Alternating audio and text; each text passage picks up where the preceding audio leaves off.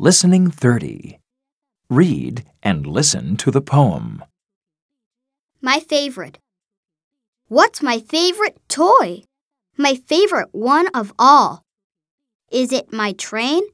Is it my car? No, it's my yellow ball. What's my favorite color? You may like it too. Is it green? Is it red? No, it's the color blue.